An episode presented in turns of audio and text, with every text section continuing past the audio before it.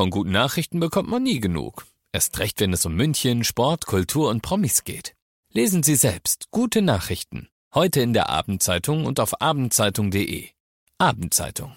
Die ist gut.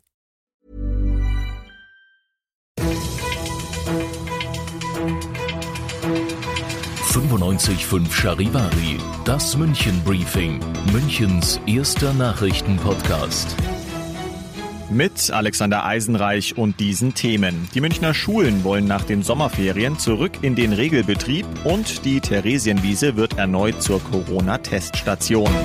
Herzlich willkommen zu einer neuen Ausgabe. Dieser Nachrichtenpodcast informiert euch täglich über alles, was ihr aus München wissen müsst. Jeden Tag gibt's zum Feierabend in fünf Minuten alles Wichtige aus unserer Stadt, jederzeit als Podcast und jetzt um 17 und um 18 Uhr im Radio. Übermorgen beginnen in München die Sommerferien und viele Eltern fragen sich, wie geht es danach mit den Schulkindern weiter? Bayerns Kultusminister Piazzolo hat heute in München gesagt, dass er im September wieder zu einem Regelbetrieb beim Unterricht zurückkehren möchte. Das heißt Präsenzunterricht mit normaler Klassengröße. Da werden wir das Abstandsgebot nicht einhalten können.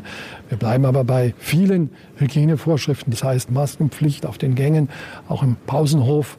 Das sind Dinge wie Lüften und vieles mehr. Da werden wir aber die Details auch gerade noch mal in den nächsten Wochen extra auf diesen Regelbetrieb auch noch mal abstimmen, zusammen mit dem Gesundheitsministerium. Außerdem sollen 4600 neue Lehrer eingestellt werden, damit es keinen Mangel gibt. Und es soll Förderunterricht für alle angeboten werden, die durch Corona den Anschluss verpasst haben. Der Münchner Stadtrat hat heute gleich mehrere wichtige Entscheidungen getroffen. Charivari-Reporterin Ute Elsner, zum Beispiel die Reaktivierung der Corona-Teststation auf der Theresienwiese. Genau. Die war ja zwischenzeitlich geschlossen worden, weil es einen Streit um die Kostenfrage gab. Aber jetzt ist alles geklärt. Der Freistaat Bayern und die Stadt München teilen sich die Kosten. Und ab Montag kann sich dann wieder jeder kostenlos auf der Theresienwiese auf Corona testen lassen. Und zwar an fünf Tagen die Woche, drei Stunden pro Tag. Oberbürgermeister Dieter Reiter sagt, ich freue mich, dass wir das Testzentrum wieder in Betrieb nehmen können. Hm, das ist eine vernünftige Entscheidung. Und ab Januar gibt es dann noch eine Neuerung in München, die jetzt aber nichts mit Corona zu tun hat. Ja, München bekommt ein eigenes Mobilitätsreferat. Bisher war es so, dass alle Fragen zu den Themen Verkehr und Mobilität von verschiedenen städtischen Stellen bearbeitet wurden.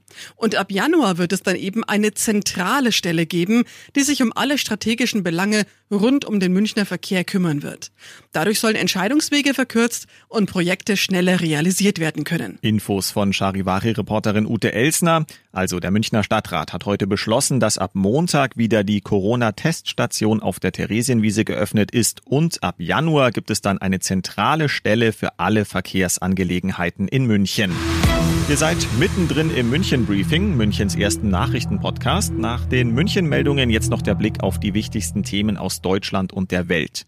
Im Skandal um die Aschheimer Firma Wirecard hat die Staatsanwaltschaft München Haftbefehle gegen drei Ex-Manager gestellt. Dabei geht es unter anderem um gewerbsmäßigen Bandenbetrug, wie eine Sprecherin gesagt hat. Auch Ex-Firmenchef Braun sitzt wieder im Gefängnis. Charivari-Reporter Christian Weiß. Die Staatsanwälte haben nach eigenen Angaben Beweise, dass Ex-Wirecard-Boss Braun und mehrere Komplizen schon vor fünf Jahren einen Milliardenbilanzbetrug beschlossen haben. Sie fassten demnach den Plan, Scheingeschäfte in Asien zu inszenieren. Die Sprecherin sagte, die aufgeblähte Bilanz sollte die Firma kreditwürdig wirken lassen. Wirecard machte aber schon damals Verluste. Alle drei Beschuldigten kamen den Angaben nach in Haft. Ex-Manager Marschalek ist weiter auf der Flucht. Aufenthalt unbekannt. Die Beziehungen zwischen den USA und China sind so schlecht wie nie. Zu den Spannungen kommt jetzt eine beispiellose Eskalation. Chinas Diplomaten in Houston müssen das Land innerhalb von 72 Stunden verlassen. Aus den USA Charivari-Korrespondentin Tina Eck. Es ist eine schwere Brüskierung Chinas und nach der Schließung des Konsulats in Houston dürfte eine diplomatische Schlacht folgen, im Zuge derer wohl auch viele amerikanische Diplomaten in China die Koffer packen müssen. Beide Seiten werfen sich gegenseitig Gesetzverstöße und Einmischung in innere Angelegenheiten vor.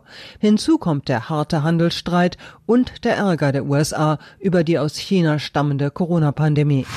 Und das noch zum Schluss. Für alle Hobbyastronomen gibt es heute ein besonderes Highlight zu bestaunen. Ab 23 Uhr lohnt sich der Blick an den Münchner Nachthimmel, wenn es einigermaßen klar ist, denn dann ist der Komet Neowise mit bloßem Auge in nördlicher Richtung besonders gut zu erkennen. Das nächste Mal wird er erst in etwa 6000 Jahren wieder so dicht an der Erde sein.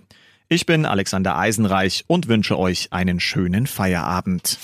95.5 Charivari. Wir sind München. Diesen Podcast jetzt abonnieren bei Spotify, iTunes, Alexa und charivari.de. Für das tägliche München-Update zum Feierabend. Ohne Stress, jeden Tag auf euer Handy.